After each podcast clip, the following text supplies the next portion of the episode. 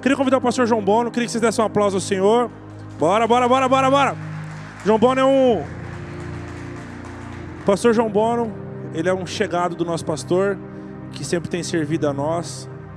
E é um cara que sempre que a gente convida, eu chamei ele, era uma e pouco da manhã. Aí às 2h49 eu achei que ele ia responder só no outro dia. Aí às 2h40 e pouco ele respondeu. Deixa eu dizer algo para vocês, ó. Nós nos espelhamos em muitas pessoas é, distantes de nós. Mas como eu falei da Pablo, era uma pessoa que está próxima de nós e nós devemos nos espelhar. Pessoas como ele, pessoas como o nosso pastor, que dispuseram a sua vida, entregam a sua vida por inteiro, independente. Assim, entregam por completo a sua vida para poder falar do amor de Deus. É esse tipo de gente que a gente tem que aplaudir. Não é ficar pagando pau, não é ficar puxando o saco, falando respeitar e nos espelhar, porque muitas das vezes a gente tem, a gente fica é, falando de pessoas que estão muito distantes e a gente esquece das pessoas que estão do nosso lado, pagando um preço terrível por amor ao Evangelho. Entenda algo, a igreja, o mundo só está vivendo é, ainda é, esse controle porque a igreja está orando. E a igreja está em pé, óbvio, por causa do amor de Deus, mas por pessoas como ele, por pessoas como o nosso pastor, que abriram mão de tudo para poder dedicar a tua vida por amor ao Evangelho, a abrir a sua boca e falar independente, a enfrentar o que tem que enfrentar, todas as dificuldades financeiras, as dificuldades que encontra no dia a dia, porque muita gente fala, quando tem fala de pastor, ah, pastor ladrão, pastor está tudo rico, está roubando, mas eu duvido essa pessoa vir e passar um dia na pele de um pastor que fica a qualquer momento atende as pessoas, houve problema, é traído quase sempre, mas por amor ao Evangelho, por amor a Deus e por acreditar sempre que Deus pode fazer, não abaixa a guarda, não desiste e permanece. Então, esse é o tipo de gente que vocês têm que seguir na internet, esse é o tipo de gente que vocês têm que acordar, às vezes está angustiado, ô pastor, ora por mim, pastor Júlio, pastor João Bono, as pessoas que estão ao seu lado. Esse é o tipo de pessoa que nós devemos nos espelhar. E sempre estar junto, convidar para estar perto, procurar estar perto, dar uma palavra, porque é por causa de pessoas como ele que estão batalhando, que estão na linha de frente, é que você tem a liberdade de estar sentado aí hoje na moral. Tá bom? Queria orar pelo senhor, foi seu aniversário também, né? Foi? Eu te chamei, aí o pastor Júlio falou: Você deu parabéns para ele, né? Que foi o aniversário dele. Falei: Pois é. Não deu. Vamos orar pelo pastor? Vamos ficar em pé rapidinho? Estende a sua mão aqui. Deus amado, nós queremos te glorificar e exaltar o teu santo nome pela vida do pastor João Bono.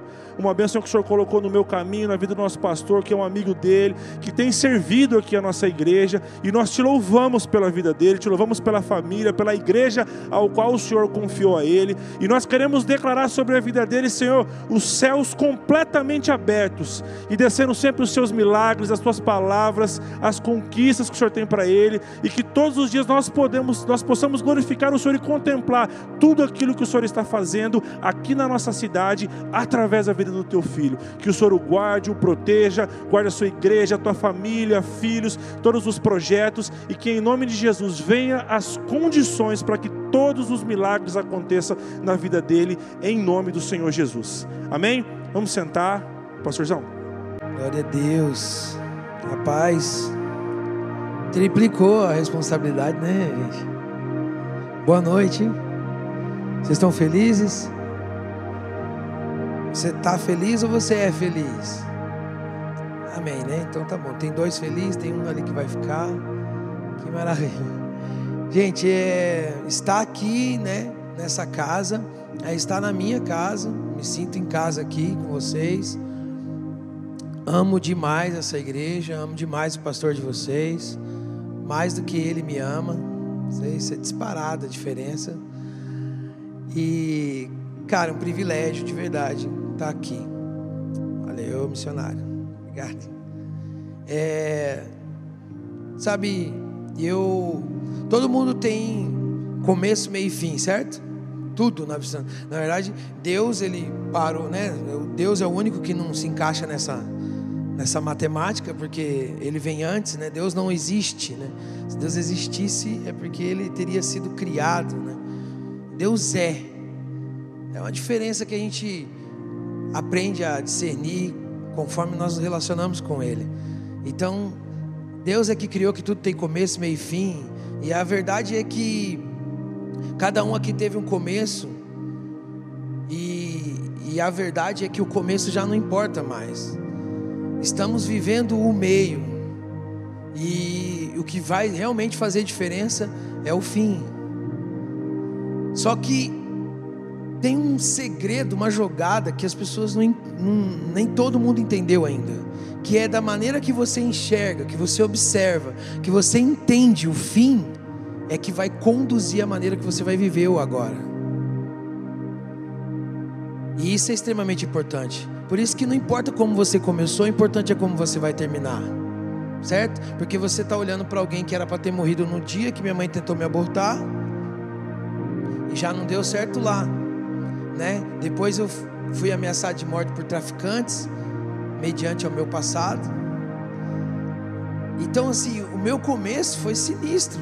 Eu acho que o de vocês, talvez, não vou dizer que foi pior, mas cada um sabe do seu, não é? Né? Eu não vim de um lar, de uma família que conhecia o Senhor. O meu pai é, veio de, um, de uma seita ao qual eles arrancavam a cabeça da galinha e chupavam o sangue pelo pescoço. Então, e eu tive convivência com meu pai só até sete anos. Por que, eu estou contando isso? Eu não vim para falar de mim, não. Só estou contextualizando o seguinte: que o seu começo pode ter sido pior que o meu e não faz diferença. Pode ter sido muito mais tranquilo. Você pode ter nascido num, num lar onde hoje é o que os meus filhos, né, estão crescendo.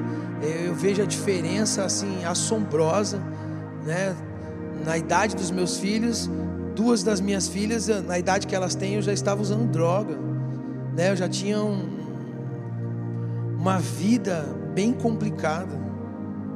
E hoje os meus filhos vivem outra realidade, brinca ainda, sabe? É outra cabeça, é tudo diferente.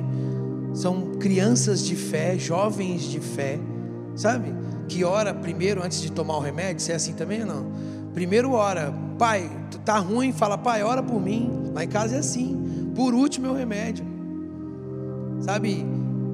E é maravilhoso, cara, você ver essa diferença. Eu estou falando isso para vocês pelo seguinte: estamos vivendo o meio, e o que realmente vai importar é o fim. E você percebe isso em todo o ensino do Evangelho do Reino de Jesus, porque Paulo anuncia o Evangelho da graça, né? Mas Jesus ele pregava o Evangelho do Reino, ele pregava a discípulos. Né? O exemplo que você vê é no todo o sermão do monte. Não tinha, Jesus não estava pedindo, aliás, orientando, cobrando atitudes daquelas de pessoas ao qual não nasceram de novo, ao qual não tinham tomado uma decisão em dar resposta ao chamado dele. Por exemplo, na oração do Pai Nosso, quando a gente diz, né, não nos deixeis cair em tentação, você acha mesmo que o ímpio cai em tentação? Não, é a realidade que ele vive, entende?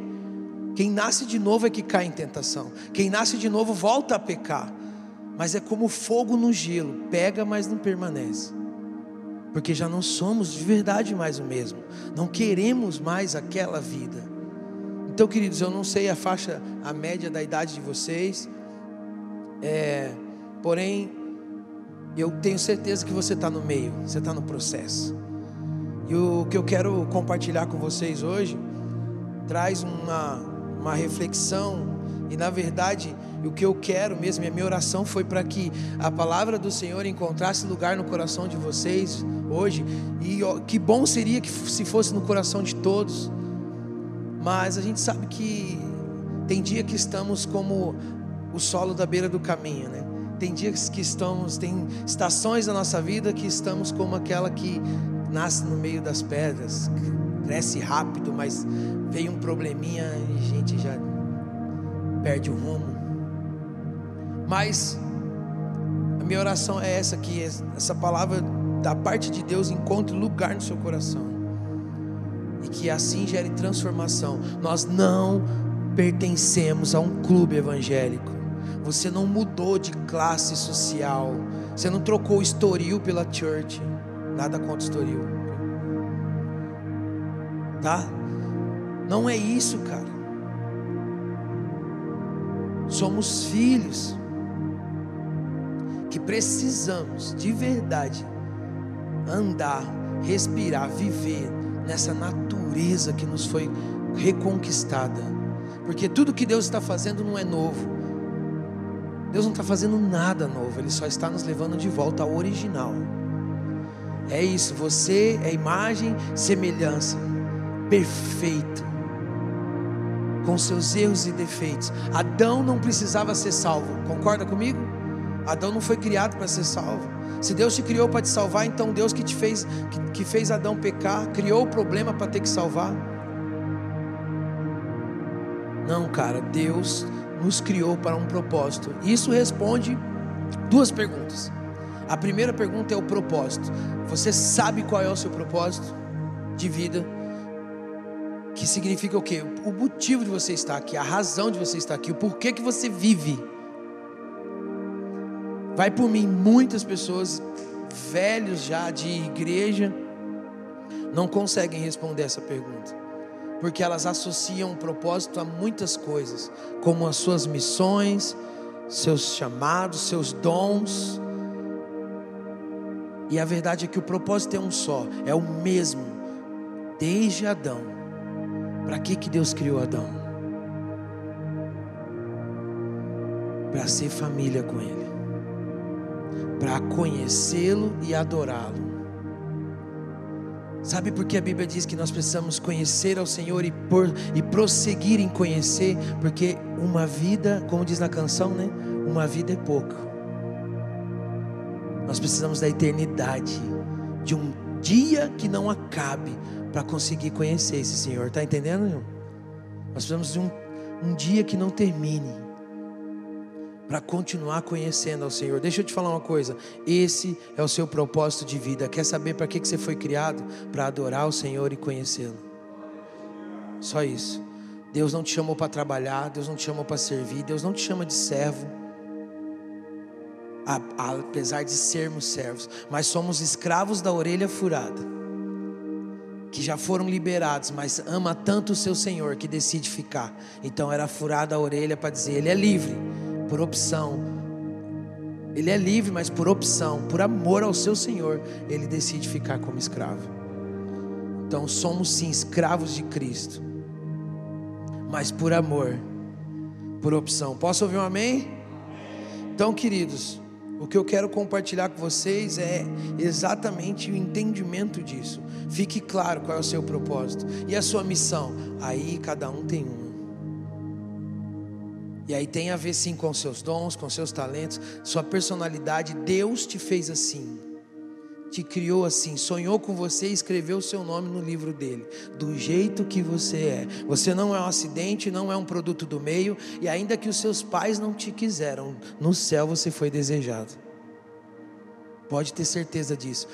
Pensar diferente disso é dizer: Deus cometeu um erro. E você tem essa coragem de dizer que Deus erra. E eu não tenho. Deus não errou, não existe acidentes. Você pode ser fruto de um estupro. Não foi um acidente. Deus te desejou. Te desejou e continua te desejando, ainda que os seus pais não te conheçam. Lembra da Bíblia? Ainda que um, uma mãe que amamenta se esqueça do seu filho, eu todavia não me esquecerei de ti, diz o Senhor.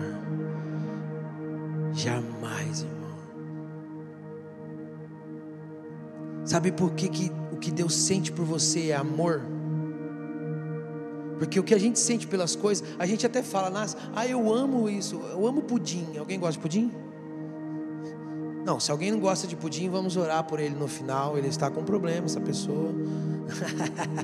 Tô brincando, mas eu já fui numa casa que tinha, tinha pudim sobrando. Eu falei, mas como assim pudim sobrando? Falei, ah, o pessoal aqui não gosta. Eu falei, na minha casa não sobra pudim, nunca.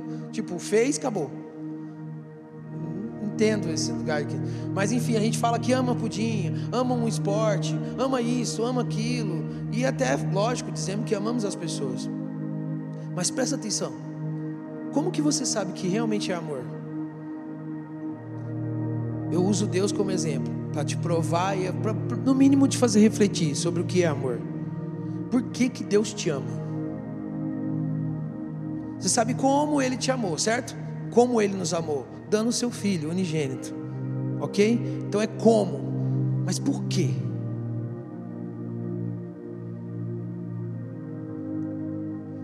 A resposta mais próxima assim do que eu entendo como objetividade mesmo e faz todo sentido para mim, tomara que faça para você, é que Deus te ama e te ama mesmo, e é amor mesmo que Ele sente, porque você não tem absolutamente nada para oferecer para Ele. Se você tem alguma coisa, você acha que você tem alguma coisa para oferecer para Deus, já vou responder para você: não, você não tem nada para oferecer para Deus. E por isso que, que o que Ele sente por você é amor, tá entendendo?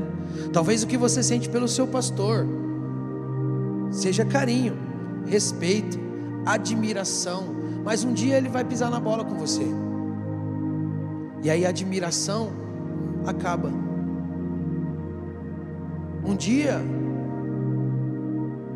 ele pode errar e você né, ficar sabendo do erro, ou ele mesmo compartilhar do erro dele.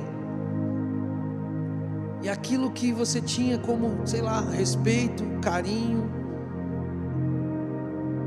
é afetado. Então, ou seja, você sentia tudo por ele, menos amor. Porque o amor jamais acaba. Então, veja bem, eu amo a minha esposa ou é uma relação que eu tenho com ela de comércio? Ela me dá carinho, eu dou carinho para ela. Ela me dá né, beijos, eu dou beijos para ela. Né, eu, eu, eu, eu, eu, cuido, eu trago sustento, ela cuida da casa. É amor mesmo? Ou o que eu tenho por ela é carinho, admiração. Mas e o dia que eu deixar de admirar ela? Vocês estão entendendo, gente? De verdade, está entendendo ou não? O que, que você sente pelos seus pais? Deus te ama e você sabe que é amor porque você não tem absolutamente nada para oferecer. E é por isso que Ele te ama, porque você não tem nada. Porque se você tivesse alguma coisa, poderíamos dizer: Ah, Deus está interessado nisso. Então é um comércio. Vocês estão entendendo, gente? De verdade? Então, olha só, estou falando isso, sabe por quê? Porque a primeira coisa que você tem que eliminar na sua mente, na sua vida, para se relacionar com Deus, é a mentalidade de comércio. Se você vem aqui só para buscar a bênção, você não entendeu Deus. Você já é abençoado. Você vem aqui para fazer outra coisa, não para buscar uma coisa que já é tua. Ok, vamos devagar. Eu sei que às vezes é difícil entender, porque a nossa relação é de troca. Eu vou e faço algo para Deus, e dobro meu joelho e faço uma oração e canto uma música, dou um dinheirinho, eu faço alguma coisa e Deus me retribui. Isso é comércio, não é adoração. Isso não é amor. Amém? Ah, mas é que eu me sinto tão bem. Então, é pesado dizer isso, mas. Vou nem dizer. O que eu estou querendo dizer para você é que a sua base, a sua mentalidade de se relacionar com Deus não pode ser mais de comércio. Deus não tem obrigação de te dar nada. Ele já te deu.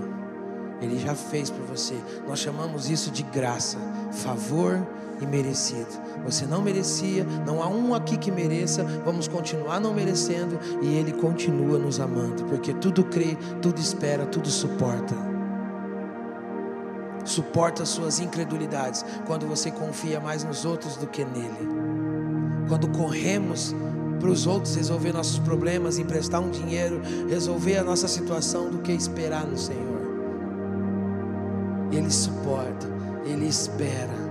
Ele espera você se posicionar de verdade, parar de brincar com o pecado. Um dia você adora, no outro dia essas mesmas mãos se masturbam. Ou dá play naquele vídeo inapropriado. Mas ele suporta, ele crê, ele espera. Porque é o que ele sente por você é amor e jamais acaba.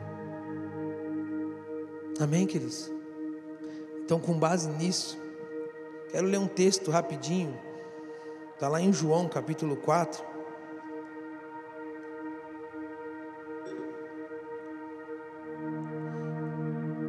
Verdade é o capítulo 4 quase todo, mas eu vou ler só os versículos principais, tá bom, gente?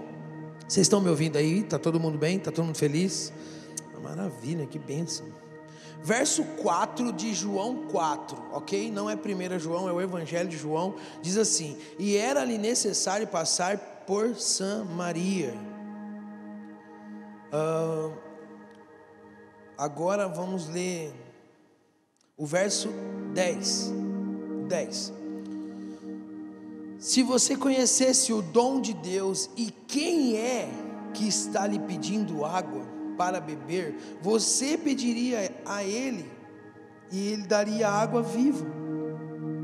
Ao que a mulher respondeu: O Senhor não tem balde e o poço é fundo, de onde vai tirar água viva? Por acaso é maior que o nosso uh, pai Jacó? Verso 13, 13. Jesus respondeu: Quem beber dessa água volta a ter sede. Diga, diga assim comigo junto: voltar a ter sede. Só mais uma vez: voltar a ter sede.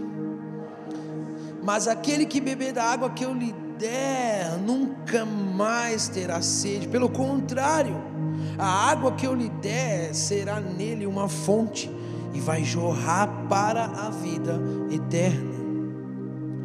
A mulher lhe disse: Senhor, quero dessa água, me dá, para que eu não tenha mais que vir aqui buscar. Então Jesus disse: Vá, chame seu marido e volte. Ao que a mulher respondeu: Não tenho marido. Então Jesus disse: Você tem razão ao dizer que não tem marido, porque teve cinco e o que está agora também não é seu. A mulher então disse: Vejo que tu és profeta. Nossos pais adoraram nesse monte, mas vocês dizem que em Jerusalém é o lugar onde se deve adorar. Jesus respondeu: Acredite no que eu te digo, vem a hora, e a hora é agora. Que não é nem nesse monte, nem em Jerusalém que vocês adorarão o Pai. Aliás, que adorarão o Pai vocês adoram o que não conhecem, nós adoramos o que conhecemos, porque a salvação vem dos judeus, mas vem a hora, e já chegou, em que os verdadeiros adoradores adorarão ao Pai, em espírito e em verdade, porque estes que o Pai procura, Deus é espírito, e é necessário que os seus adoradores o adorem em espírito e em verdade. A mulher respondeu, verso 25, tá? Estou acabando. A mulher respondeu: Eu sei que virá o Messias, chamado Cristo. Quando ele vier, nos anunciará todas as coisas. E ela estava diante dele, certo? Então Jesus disse: Eu sou. Eu sou o Messias. Eu que estou falando com você.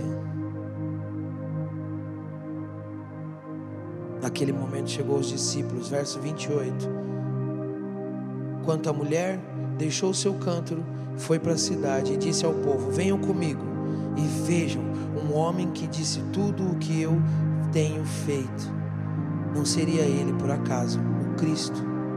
Então saíram da cidade e foram até onde Jesus estava. Diga amém.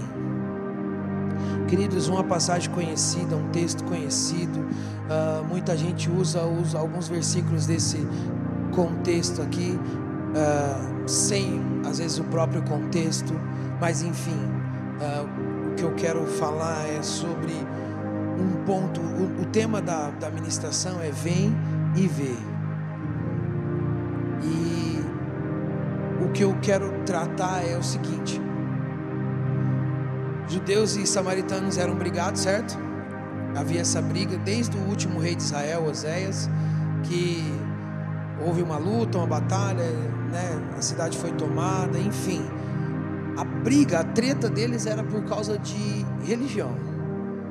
Os samaritanos eram considerados impuros, é, misturados, certo? Não seguiam um verdadeiro judaísmo para eles. E exatamente por causa da maneira ao qual eles ao qual eles foram é, é, é, se reedificando. Por causa disso, chegou ao ponto de é, eles pedirem ajuda aos sacerdotes, pedirem ajuda aos líderes, e os líderes falaram: Não, nós não temos parte com vocês. E aí então os samaritanos é, é, pediram para, tempos depois, pediram para participar da construção do templo, e aí a resposta que eles receberam dos líderes foi não. Então, sabe o que eles fizeram? Eles construíram um templo para eles, que depois foi destruído pelos macabeus. Então, eles continuaram adorando no monte. Por isso, Jesus fala: vocês, né, a, a, a mulher fala, nós adoramos no monte, mas os judeus dizem que é para adorar lá no templo. E Jesus fala: chega. Quem está assistindo ao The Chosen lá, ou assistiu? Ninguém. Gente do céu, pelo amor de Deus, baixa hoje o aplicativo e começa a assistir, cara. Que série fantástica, fantástica. É um preenchimento histórico acerca dos escolhidos, como Jesus escolheu. E, e, e, cara, é uma, uma qualidade assim. Surreal, mano, sério. Eu tô no sétimo episódio, eu chorei no sete, porque, né, o Elias também, porque é, é, é, é intenso, cara. The Chosen, procura lá, você vai se surpreender de verdade mesmo. E então, enfim, essa treta toda, né, entre judeus e samaritanos por causa disso. Jesus fala, Jesus fala assim, olha, chega. Eu lembrei do The Chosen porque mostra Jesus chegando em Samaria com os discípulos. Jesus falou: ó, é necessário, eu tenho que passar em Samaria. Eles iam por e, e esse caminho por Samaria é mais curto para chegar no destino que tem que chegar. Só que ninguém dos judeus passa por ali porque é por Samaria. Então eles fazem uma volta mais longa. Jesus falou: não, vamos passar por Samaria. E os discípulos de Jesus, que agora começaram agora a caminhar com ele, eles falam assim: não, mas eles são samaritanos, eles isso, nos odeiam, nananana. E Jesus fala: então vocês, vocês sabem o que aconteceu? E eles começam meio que relatar, e Jesus fala assim: nem vocês, e nem eu, e nem ninguém aqui estavam lá. Isso já foi. Quando Jesus fica sozinho no poço e essa mulher chega, totalmente estratégico, amém? Eles conseguem entender isso? Que é totalmente, Jesus fez totalmente propósito. Na verdade, até mesmo na série relata Jesus dizendo: Olha, eu só vim por causa de você. Ele fez tudo aquilo por causa de uma mulher. O que eu estou querendo dizer é o seguinte: na discussão toda, a mulher né, falando as coisas, e Jesus fala: Olha, é necessário porque Deus é espírito, que a adoração seja em espírito e em verdade. Verdade é o conhecimento. Por isso que Jesus fala: vocês adoram o que não sabem, mas eles adoravam. Os samaritanos tinham a parte do espírito e os judeus tinham a parte da verdade, porque eles conheciam a história, eles conheciam a verdade, eles conheciam a palavra. E Jesus estava dizendo: olha, não dá para ser uma coisa ou outra, tem que ser em espírito e em verdade. E isso preenche muita coisa. Além dessas barreiras ser quebrada, coisa linda que Jesus fez. A história dessa mulher tem muito a nos ensinar no contexto de que ela estava num relacionamento já no quinto, no sexto. Na série mostra ela tentando o divórcio desse quinto e ele não quer assinar, ele diz: "Você é minha propriedade". Você sabe como que era antigamente, né, irmão? E ele queima a carta de divórcio, ele não dá o divórcio, então ela não é nem divorciada do último. E tá com o cara, então tá uma situação complicadíssima. E ela sofria, e ela ia buscar água no poço no horário diferente, enfim, irmãos. O que eu estou querendo dizer é o seguinte: é sobre um vazio que não é preenchido pela falta do conhecimento do Senhor, mesmo que sejamos supostos adoradores. Se eu perguntar aqui quem Deus é para você, você vai dar uma resposta, e ele é bem provável que dê outra. E ele outra, e ela outra, e cada um aqui vai dizer: Ah, Deus é amor, Deus é Pai, Deus é lindo, Deus é, é fofo, Deus é tudo de bom, Deus é maravilhoso, Deus é tudo. E aí eu te pergunto: o que realmente importa? O que nós achamos que Deus é ou quem realmente Ele é? Não é, não, não, não, não tem a ver como eu defino, tem a ver como Ele realmente é, essa verdade, irmãos. E é isso que preenche o vazio. Essa mulher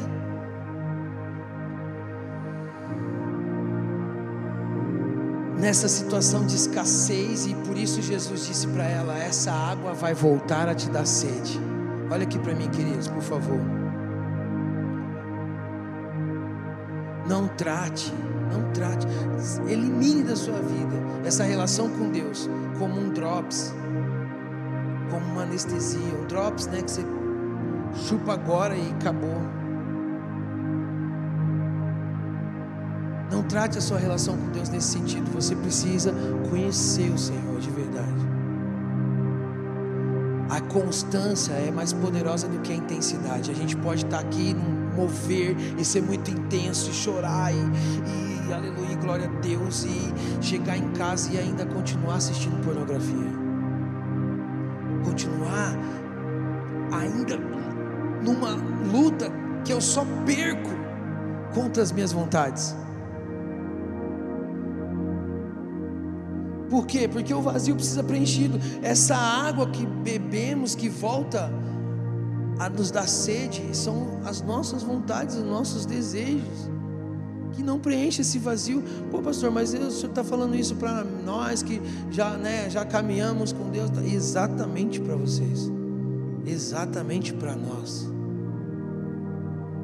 Por quê? Porque a nossa facilidade de entrar no automático, irmão a gente já sabe como que tem que levantar a mão, entendeu?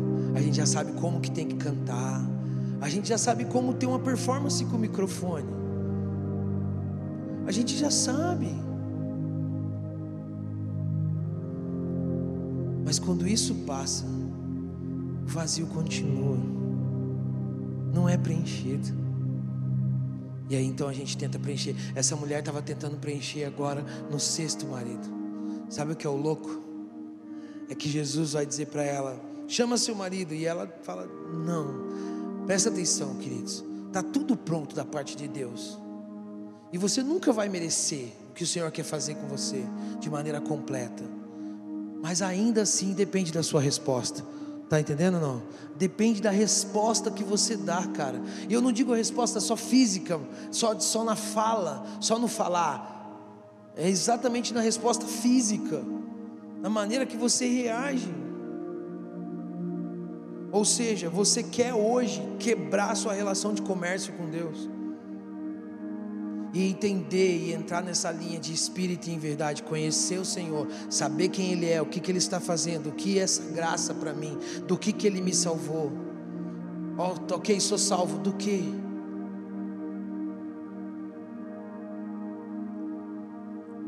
Se aprofundar e conhecer o Senhor, deixa eu te falar uma coisa: não importa a sua idade, você não vai ser um discípulo de Jesus, você já é.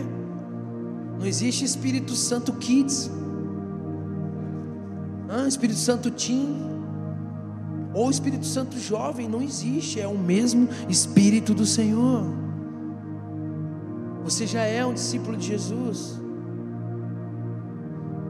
E é a sua resposta que vai mudar, sabe, tudo e vai eliminar esse vazio que mesmo depois, sabe, a gente associa que sei lá, vou, vou, vou para a igreja e esse vazio vai ser preenchido. Eu quero que você responda para você mesmo, é verdade? Você não vai se sentir sozinho hoje. Você não vai se sentir frustrado, triste. Você não está de cara com você mesmo por causa de ficar caindo no mesmo pecado toda vez. Você não está triste com isso? Ou talvez você já desistiu. O que eu estou falando, cara, é sobre ser mais profundo em Deus. É que você continuar buscando ao Senhor de forma devocional, de forma a, a, a se consagrar e a santificar, mesmo que te anunciassem que não existe mais inferno, nem demônios e nem diabo. Você continuasse. Me fala uma coisa: se hoje, hoje, todos os seus problemas, pense em todos os seus problemas aí, todos. Calma, calma, não fica triste. Pense nos seus problemas. Agora pense em todos eles. Agora pense o seguinte: amanhã, todos, absolutamente todos eles estarão resolvidos. O que você vai fazer aqui semana que vem? Como vai ser a sua oração amanhã? Sabendo que todos os seus problemas já acabaram. Como que você vai orar? O que que sobra para Deus?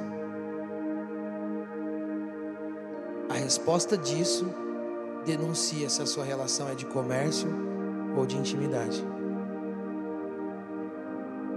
Tá dando para entender, gente? Tô acabando já, tá? O que, que você precisa entender? Que tudo isso é operação da graça de Deus. Diga amém. É operação da graça de Deus. Olha aqui para mim, por favor. Ele te alcançou. Ele foi onde você estava. Ele falou primeiro. Não foi assim com essa mulher? Ele foi no lugar onde ele sabia que ela ia passar, onde ela ia estar. Ele puxou o assunto e disse: Ei, me dá um pouco d'água. Aleluia. Olha aqui para mim, tudo isso é operação da graça de Deus. Olha bem aqui para mim, Ele te chamou, Ele te alcançou. Não foi você que escolheu Ele, Ele te escolheu. Não começou a mudar a sua vida somente porque um dia você veio aqui na frente, levantou a sua mão atendendo um apelo de um Deus carente. Deus não está carente, não precisando que ninguém o aceite. Ele só quer que você o conheça para saber que Ele te aceitou antes da fundação dos séculos. É isso que Ele quer, cara. Que você, que Ele te amou primeiro. Se Deus mudasse com você por causa dos seus pecados, Ele era corrupto. Se Ele só te trata bem quando você faz as coisas bem, então Deus também estaria nessa veia de comércio. Mas Ele não é assim. Nenhum dos seus pecados, nenhum dos seus erros, nenhuma das suas falhas muda quem Ele é. Só que infelizmente também não preenche os seus vazios.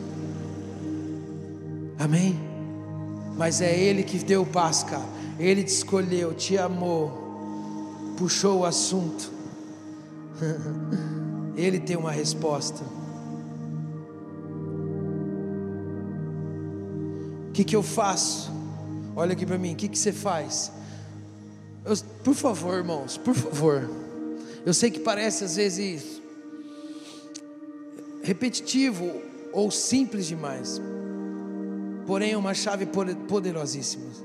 Se eu puxasse agora aqui do meu bolso um biscoito, e eu dissesse para vocês: esse biscoito é salgado. E você aí olhasse e falasse: não, mas estou vendo até o recheio aí, esse biscoito é doce. E eu disse: não, é salgado. E você diz: não, é doce, está na cara que é doce. E eu olho: não, é salgado. Como que você realmente vai saber? Fala aí, irmãos. Provando. Quem te falaram que Deus é? Quando Jesus perguntou, falou: Quem as multidões dizem que eu sou? Ah, profeta, Jeremias, Elias, ah, estão te chamando um monte de coisa aí. As pessoas te reconhecem como alguém especial, Jesus, como alguém diferenciado. E Jesus disse: Uau, legal então. E como vocês? Por que, cara? Por que essa necessidade? Porque eram os íntimos. Ele disse: Então, e vocês? Quem dizem que eu sou? E sabe o que eles falaram? Nada. Ninguém falou nada. Por quê? Porque se eu perguntasse aqui quem Jesus é, você daria a resposta manjada?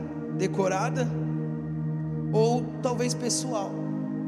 O que aconteceu foi além disso. Foi sobrenatural. Quando todo mundo se calou, porque cada um ficou falando, e agora? O que, que eu falo? E agora? Eu falo o que eu penso? É, ele quer uma resposta certa? Você não se sentiria assim também? Jesus perguntando: Quem você diz que eu sou?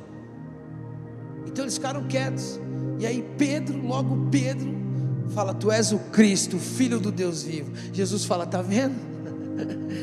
Isso aí foi te revelado do céu, Pedro. Você não ia falar isso, cara. Mas o Pai te revelou. Olha aqui para mim, queridos, por favor, em nome de Jesus. Sabe o que vai acontecer? Vocês lembram disso?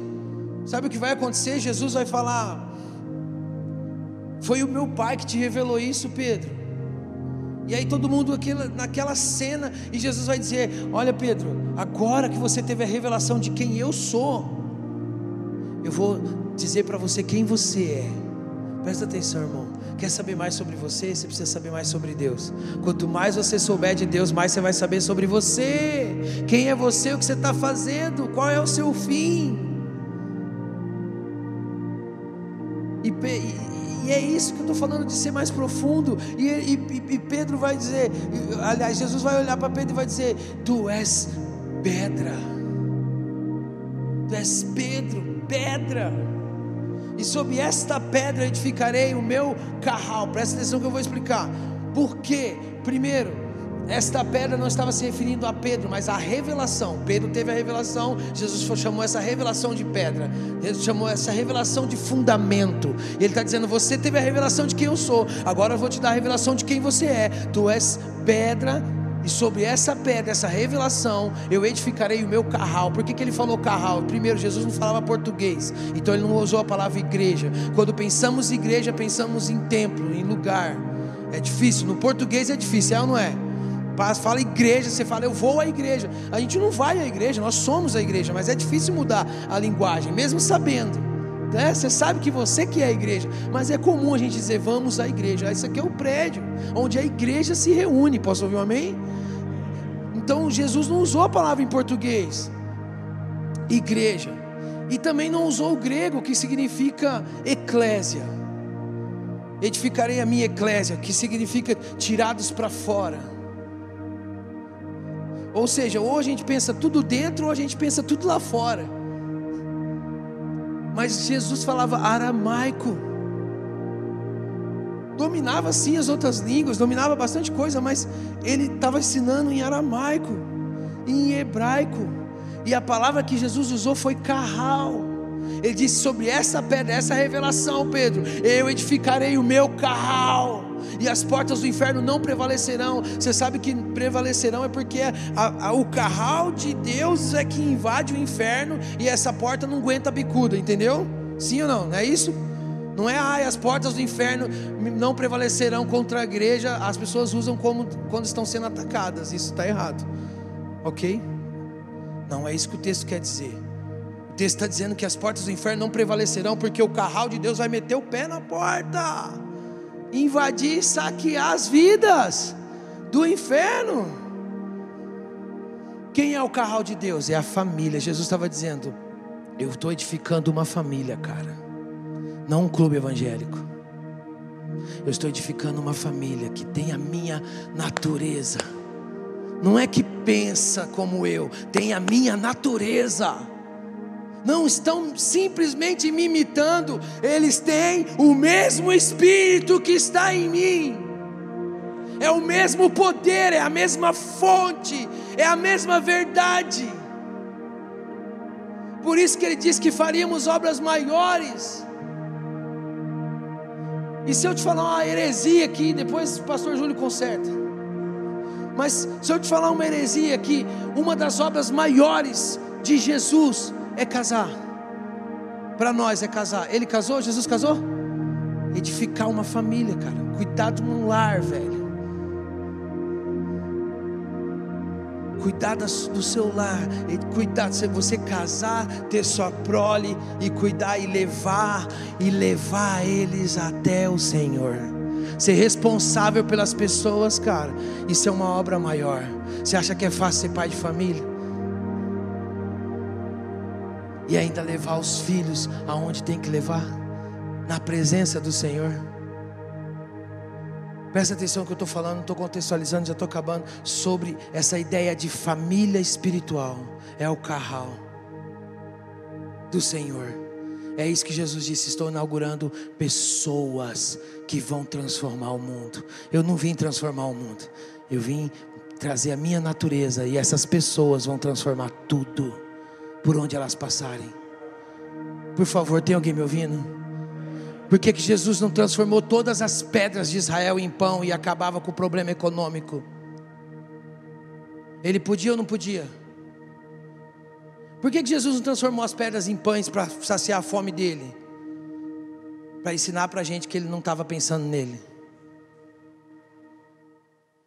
Então, não, não tem para mim. Mas na hora que tinha cinco mil mulheres e crianças com fome, ele levou o pão, partiu e multiplicou e alimentou toda aquela multidão. Vamos lá, irmão. Quem está entendendo? Não é sobre você, cara, é sobre nós. Ou somos nós, ou somos um bando, um coletivo de eus. E se o nosso Deus já é três, se você for só você, você já está fora. Amém? Amém. Queridos, olha só. Já, você já parou para pensar? Estou acabando mesmo, é sério. Você já parou para pensar que na. Sabe, sabe que era comum? Quem, quem, que, quem que apareceu com os pães e com os peixes? O gurizinho famoso. Hã? Que a mãe dele preparou o lanche, né? Um monte de pastor conta essa história, né? Eu aprendi assim: a mãe preparou a marmita, o guri levou, e é verdade.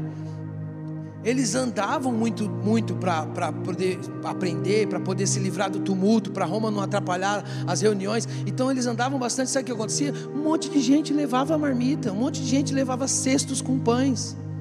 Só que quando Jesus falou, quem tem alguma coisa, ninguém falou nada. Só um menino. E aí você já entende o reino de Deus, ser como criança, amém?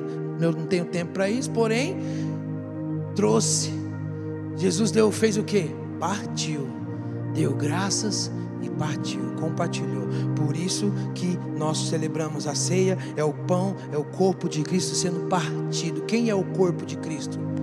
A igreja. Quando ceiamos, devemos o que? Servir também de alimento uns para os outros. Minha família tem que comer comigo, tem que comer de mim. Eu sou partido por causa dos meus. Por isso que a Bíblia fala: quem estava comendo, bebendo, só comendo, bebendo, não estava ceando, estava se reunindo mais para o mal do que para o bem. Lê lá em 1 Coríntios. O que eu estou querendo dizer é que a hora que Jesus levantou, deu graça, partiu o pão, e a hora que ele deu um pedaço partido, a hora que ele voltava, que o pão estava inteiro. Aí ele partia de novo, a hora que ele voltava, o pão estava inteiro. Aí ele partiu e foi colocando, foi dando para os caras. Sabe o que foi acontecendo, irmão? Cinco mil homens fora mulheres e crianças, aquela multidão não viu a oração, não viu um monte de coisa, não viu quem trouxe os pães para Jesus multiplicar, não viram nada muito longe. O que está acontecendo? Só viu o pão chegando. Sabe o que aconteceu? Uma das hipóteses é que quando as pessoas viram o pão chegando até elas, elas abriram das suas marmitas também, a multiplicação do pão acontecendo. Todo mundo que tinha pão começou a dar pão também, porque viu que estava chegando pão e era para todo mundo. É o nós Vamos lá, me fala que tem alguém entendendo aí. Vou encerrar o seguinte. Porque vem ver. Porque essa mulher samaritana, ela correu até as pessoas e disse: Venham ver um homem que me disse tudo quanto eu tenho feito. Deixa eu te falar, essa mulher era de má fama. As pessoas podiam muito bem falar: É, ó, a gente também sabe o que você tem feito. É. Que surpresa tem nisso? A gente também te conhece. Mas sabe o que mais surpreendeu aquela mulher? É que Jesus sabia tudo que ela tinha feito, falou para ela e amou. Foi isso que ela compartilhou. Ela falou: Venham ver, cara. O cara sabe tudo de mim, mas ainda me ama. Hã? Quantos maridos ela teve? Jesus estava se anunciando como o sétimo esposo, e o sete é a perfeição. Ele estava dizendo: Eu vim para resolver. Você não vai voltar a ter essa sede. Amém, irmãos? Outro vem ver e eu encerro de verdade. Eu vou até desligar aqui, ó. De volta, desliguei. Jesus está passando. E aí Jesus, cara, pregava um curso teológico monstruoso para convocar as pessoas. Ele chegava perto delas e falava assim: Me segue. Dava aquele curso, aquele, sabe, aquele. Rapaz, Jesus. Era gigantesco o que Jesus falava. Ele chegava e falava: Me segue. E aí, um episódio que eu queria narrar é que André, era discípulo de João Batista, certo? André, irmão de Pedro, era discípulo de João Batista. E quando ele, ele e André estava no Rio Jordão, quando jo, jo, João batizou Jesus, né? Quando Jesus estava entrando, e aí João Batista olhou e falou assim: Eis aí o Cordeiro que tira o pecado do mundo. E aí os discípulos de João Batista ficaram olhando. Quando Jesus saiu e foi embora, o, o, o, os discípulos, quando viram Jesus novamente, seguiram ele.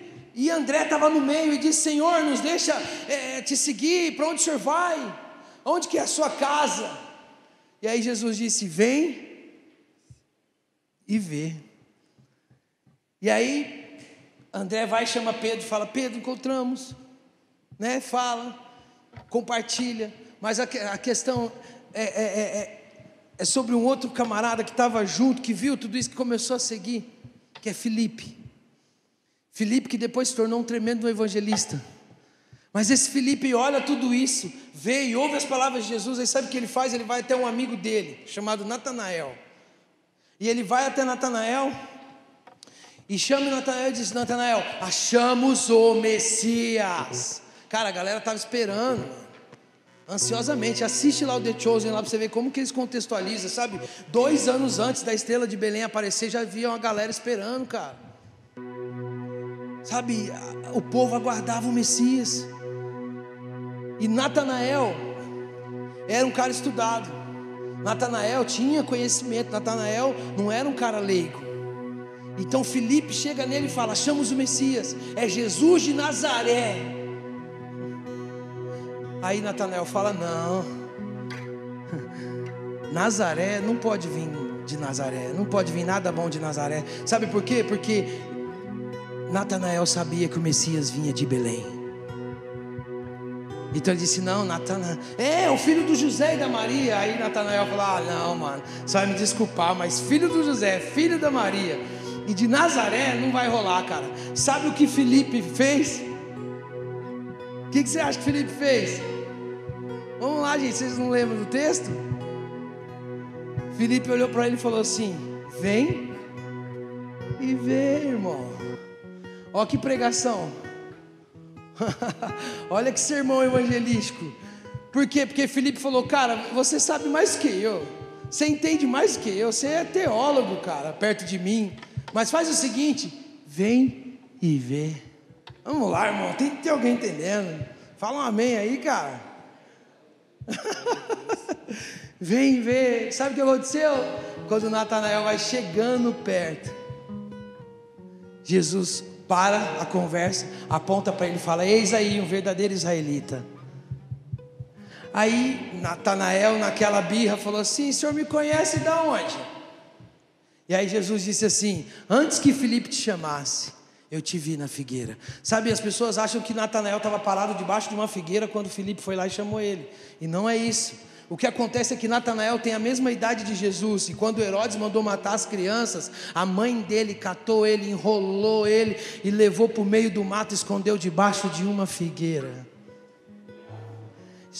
E passado dois dias sem ele comer, sem beber, Deus cuidou dele lá na figueira, debaixo da, não, cobriu ele com as folhas da figueira. A mãe foi lá, pegou, trouxe de volta, cuidou. Quando ele tinha 15 anos, a mãe dele contou essa história. E só ele e a mãe dele sabia. E a mãe dele agora já é falecida. E Jesus fala: Antes de, de Felipe te chamar, eu te vi lá na figueira. Vamos lá, irmão.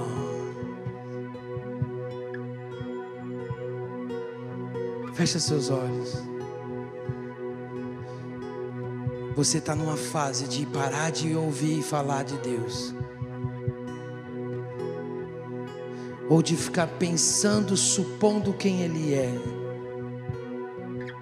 Vem e vê, é prova de mim, cara. Se alimenta de mim. Mas, Senhor, eu já te conheço. Tem mais. É um, eu, eu, o que eu tenho para você é é que nunca mais vai te dar esse tipo de sede que você ainda sente. Esse tipo de sede, essa sede que você tem ainda. E você não vai mais sentir, porque Ele te sacia por completo. Vem e vê. É contemple quem Ele é, não quem dizem, não quem você acha mas vai mais profundo, vai mais intenso nele.